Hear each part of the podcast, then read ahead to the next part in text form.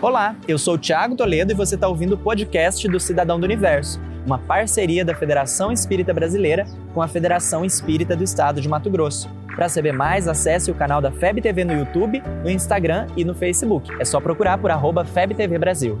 Imagina o universo. Imagina agora um poder maravilhoso que você traz na sua intimidade que pode resolver muitas das dificuldades pelas quais passamos, mas que nem sempre é utilizado. Você tem consciência do poder que o diálogo, a conversa franca representam na nossa existência?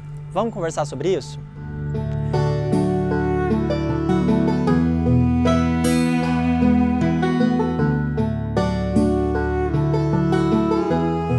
Hoje eu quero conversar com você sobre um poder que está à nossa disposição, mas que é deixado de lado com muita frequência, que quase sempre é subestimado. O poder do diálogo. Eu tô falando da boa e velha conversa. Preto no branco, cara a cara, olho no olho, quando possível e seguro, né? Lembra da pandemia. Aquele momento em que você abre o peito e fala. São várias as conversas que a gente precisa ter. Algumas mais complicadas, outras mais tranquilas, algumas com inspiração no alto, outras nos recordando o quão vinculados nós ainda estamos com a retaguarda. Mas o fato é que conversar sempre ajuda. Eu tô falando isso porque eu passei por uma situação bem complicada um outro dia e fiquei pensando, e agora?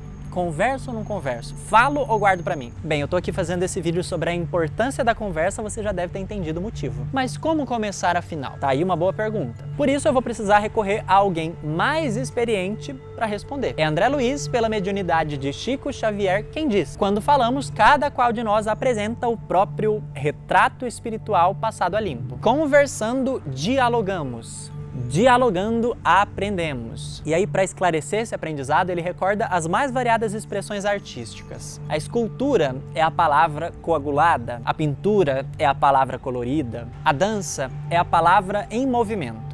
A música é a palavra em harmonia, mas a palavra em si é a própria vida. Justamente por isso, ele sugere alguns cuidados na hora de estabelecer o diálogo. Precisa reclamar sobre algo? Dá uma segurada, espera o calor do momento passar. Isso porque, em muitas ocasiões, o grito tem a força de um punhal. Deu vontade de comentar o mal? Será que precisa? Se a palavra cria a imagem e a imagem atrai a influência que lhe diz respeito, lembre-se, falou, começou a fazer. Então a gente precisa estar bem atento. É importante falar mas não de qualquer jeito. Sempre seremos responsáveis por aquilo que produzimos, mesmo quando não queremos. Não desista de se expressar, nem mesmo se você não for muito bom com isso. É com o exercício que a gente vai aprendendo afinal. Nenhum extremo, nem outro. Exercício para o equilíbrio. Esforço para a expressão saudável. Diálogo franco para dizer do nosso coração. Ser um cidadão do universo, afinal, é saber da potência que trazemos em nossa intimidade. Nos reconhecendo enquanto usina geradora de energia. Usina que deve ser utilizada para a produção do bem. Sempre que possível e cada vez mais. Como têm sido suas conversas? Equilibradas ou está sendo assim um Deus nos acuda?